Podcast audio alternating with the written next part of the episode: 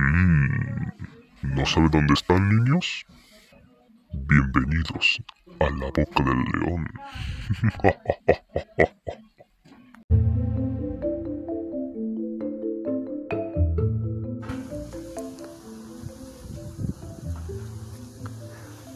Luego del comienzo de la primavera, en algún lugar, en alguna hora posible, damos por comenzado un nuevo proyecto, el cual trata de hacernos conocer, disfrutar, difundir y amar un poco más a nuestra patria querida. Con esto damos por comenzado a este nuevo viaje. Seguimos.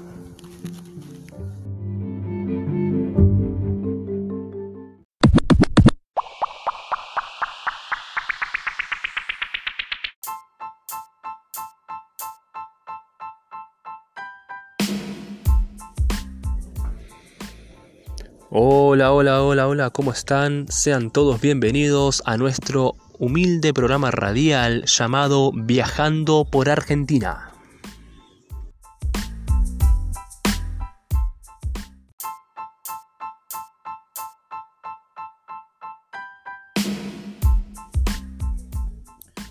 Pero antes de comenzar el viaje, nos toca hacer un breve repaso por las etapas y la historia del turismo en nuestra patria.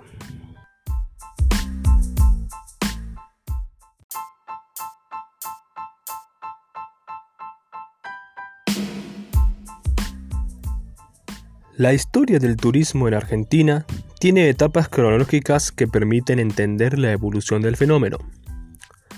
Ha tenido un desarrollo influenciado naturalmente por las políticas públicas y el contexto mundial, acompañando cada uno de sus procesos y manteniendo una importancia relativa dentro de la agenda política del gobierno de turno y los objetivos que se plantearán para el mismo. Es así que diversos autores clasifican este hecho en tres etapas.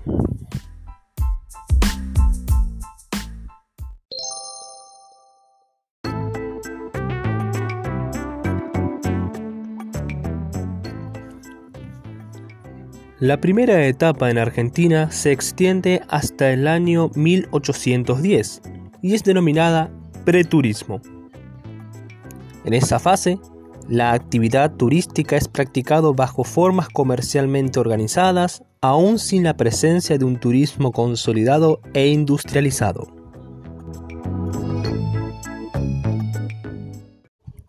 Entre nosotros chicos, no se puede hablar de Argentina antes de 1810, porque en todo caso el virreinato del Río de la Plata o la etapa colonial, pero nada más. Pero bueno, eso queda entre nosotros nada más.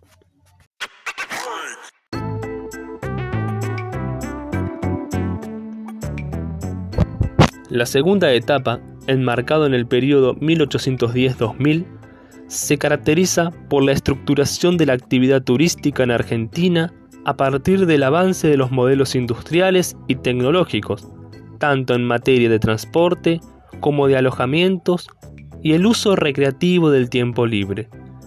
Corresponde al nacimiento del turismo como actividad en nuestro país, con los primeros balnearios en la costa atlántica. Este periodo, sin embargo, se encuentra constituido por tres subetapas.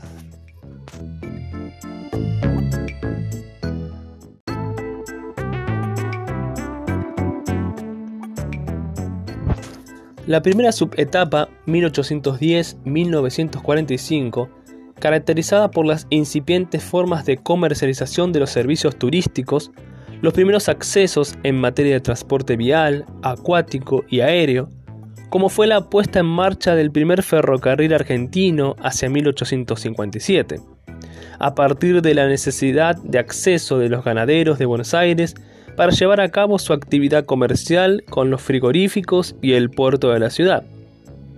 Al mismo tiempo, los primeros viajes eran realizados por las clases privilegiadas de la aristocracia, en general formada en el exterior, perteneciente a la Belle Époque argentina hacia finales del siglo XIX y principios del siglo XX, Comienzan los primeros servicios de hotelería de lujo y el nacimiento de las agencias de viajes y acciones institucionales a favor de la protección y conservación del patrimonio cultural y natural, dando lugar a los primeros parques nacionales, como el caso del Nahuel Huapi hacia 1934.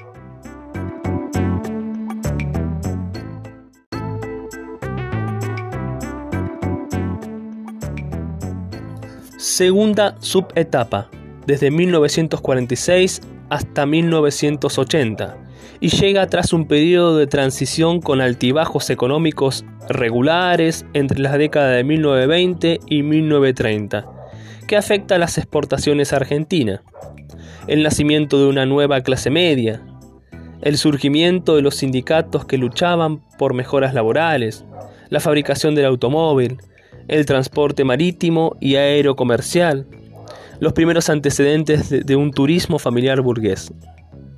Es entonces que en esta época el gobierno peronista lleva a cabo grandes cambios como la nacionalización de los ferrocarriles, los proyectos turísticos de Chapadmalal y el embalse de Río Tercero, y la consolidación de ciertos beneficios a los trabajadores que se posicionan como una nueva demanda turística gracias a la obtención, entre otras cosas, de vacaciones pagas y aguinaldo.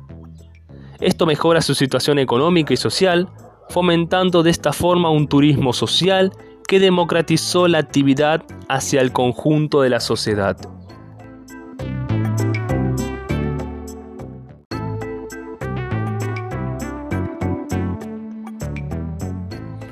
La tercera subetapa comprende los años 1980 y 2000. Es una etapa de innovación en la cual salen al mercado turístico nuevos productos que conviven con las formas tradicionales de hacer turismo y apuntan a incentivar a una corriente de turismo internacional, con acontecimientos programados como un mundial de fútbol, la gastronomía, el turismo minero y los trenes turísticos.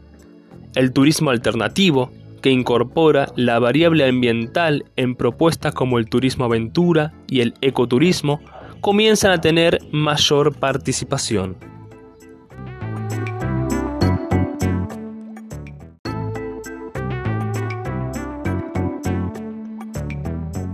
Por otro lado, la tercera y última de las grandes fases es denominada postturismo y corresponde a la etapa actual del siglo XXI.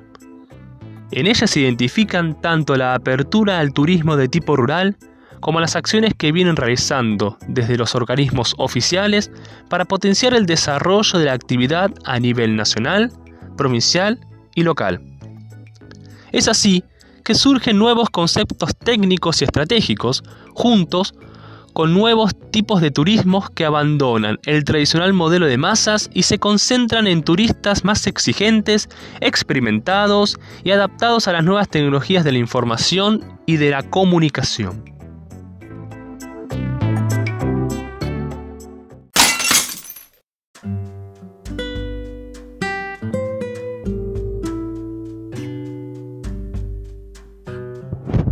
Hasta aquí la breve historia del turismo y sus diversas etapas en nuestra patria.